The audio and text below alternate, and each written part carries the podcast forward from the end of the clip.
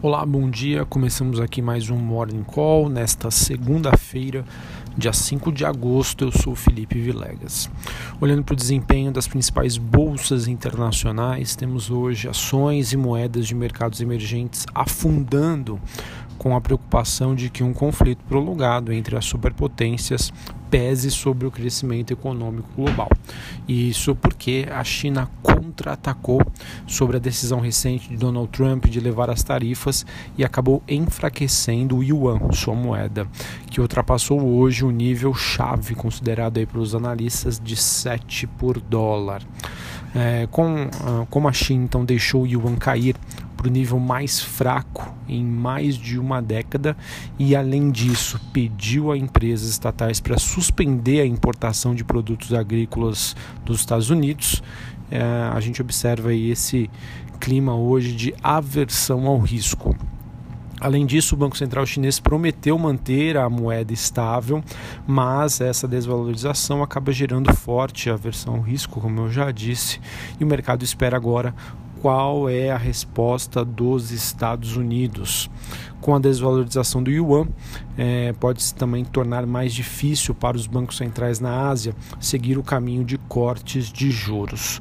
Em suma, né, as moedas, ações emergentes têm perdas expressivas, S&P futuro, bolsas na Europa e commodities caem. Ou seja, hoje é dia é, de queda generalizada e acredito que isso acaba sendo refletido nas ações aqui no Brasil.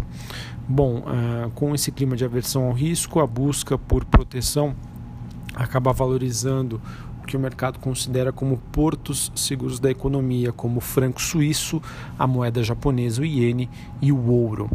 Uh, ainda falando sobre as commodities, o petróleo chegou a cair abaixo dos 55 dólares o barril, com a guerra comercial acabando por ofuscar os receios com a apreensão de um novo navio no Irã, e o minério de ferro despencou na China vindo abaixo dos 100 dólares a tonelada seca, com a maioria dos metais também recuando em Londres. Bom, ainda falando até sobre um pouquinho sobre Brasil, ah, essa retaliação chinesa então deve manter a pressão que fez com que o dólar subisse quase 3% na semana passada, apesar aí da perspectiva de avanço da reforma da Previdência, em que acredita-se que deve ser votada em segundo turno na Câmara ainda esta semana. É, vejam que ah, essa tensão comercial acabou ofuscando um pouquinho das estimativas sobre a, a votação da reforma que acontece aí ah, com o retorno do recesso parlamentar. Hoje o dia é de uma agenda esvaziada, mesmo assim o Banco Central divulga a pesquisa Focus é, no caso é isso, depois aí da ata do Copom, em que deve detalhar aí os motivos uh, de o Copom ter cortado na semana passada a Selic em meio por cento. Falando ainda sobre o calendário, temos hoje as divulgações de ASTT, é, IRB, Marco Polo, Taesa e Vulcabras. Essas empresas divulgam seus números hoje após o fechamento do mercado e o Banco Central oferta até 11 mil contratos de swap cambial para rolagem de contratos de outubro a partir das 11h30 da manhã dado que o mercado de câmbio segue bastante volátil. Bom, o noticiário corporativo segue bastante fraco, nenhuma novidade aí muito relevante mas me chamou aqui uma notícia que foi vinculada na Folha, dizendo que o fundo do mega investidor Warren Buffett, né, a Berkshire, estaria acumulando cerca de 460 bilhões de reais em caixa. O que, que isso quer dizer? Significa que o mega investidor, o mais famoso aí do mundo, não está identificando neste momento oportunidades para investir. Né? Ele está preferindo deixar o dinheiro em caixa rendendo ali a, a renda fixa americana, do que fazer apostas no mercado acionário. E aí? Será que o mega investidor está prevendo é, alguma crise à frente uh, ou está identificando simplesmente que as, as ações americanas já estão precificadas e com, e com pouco potencial de valorização? Tá? Fica aí no radar.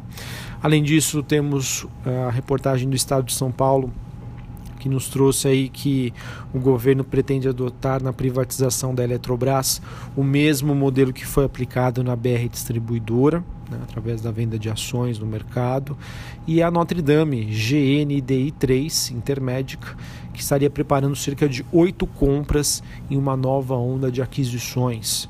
Vamos ver aí essas empresas do setor de saúde, elas têm se preparado bastante aí e com boas perspectivas à frente.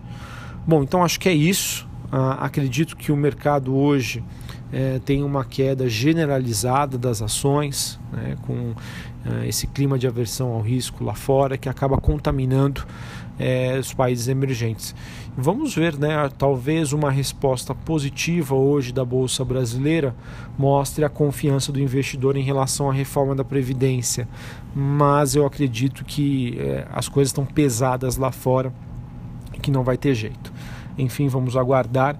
Ah, a gente espera aí que ah, os ativos consigam ah, se precaver bastante né, em relação a esse movimento de baixa. Enfim, né, se surgir alguma promoção à vista, é, vai ser uma boa oportunidade aí de entrada, é, olhando aqui para o Brasil, que por enquanto segue com um noticiário ainda bastante positivo.